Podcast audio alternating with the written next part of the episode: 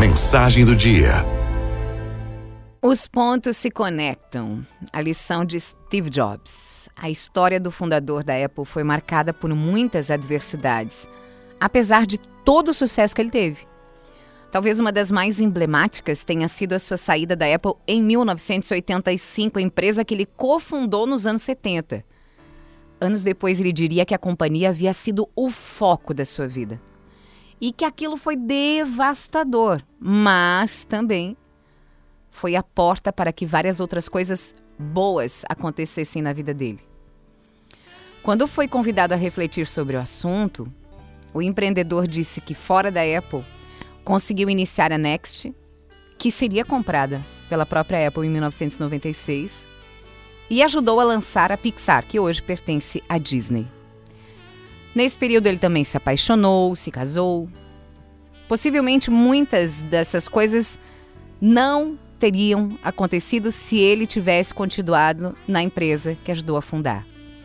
Na época, Jobs não queria ser demitido. Ele não queria começar de novo. Mas ele não teve escolha.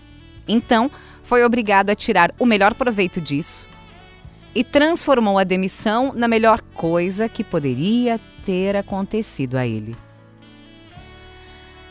Steve Jobs faleceu em 2011. Mas é possível imaginar o que ele diria sobre 2020, 2021, 2022, 2023.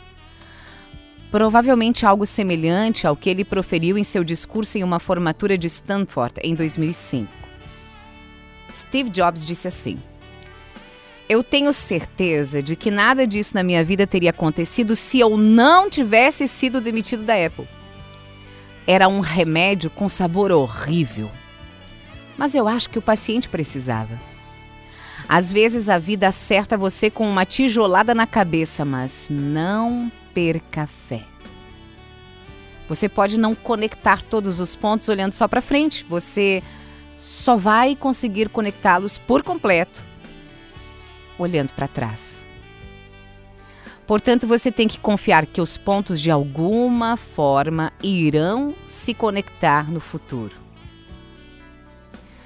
Para a maioria das pessoas, os últimos anos têm sido de dificuldades. Mas um fracasso não é o fim do mundo. Mesmo que possa marcar o fim de um negócio, o fim de uma ideia, o fim de um sonho, o ponto que o fracasso representa e seu significado na cadeia de pontos que vão constituir a nossa vida vai depender de cada um.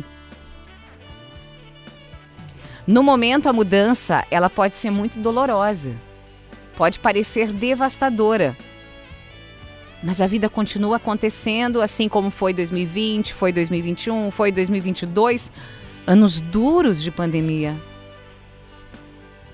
Jobs se recuperou daquela demissão, procurou novas oportunidades, tentou de novo, confiando que em algum momento os pontos se conectariam. E se conectaram. Então eu e você também podemos.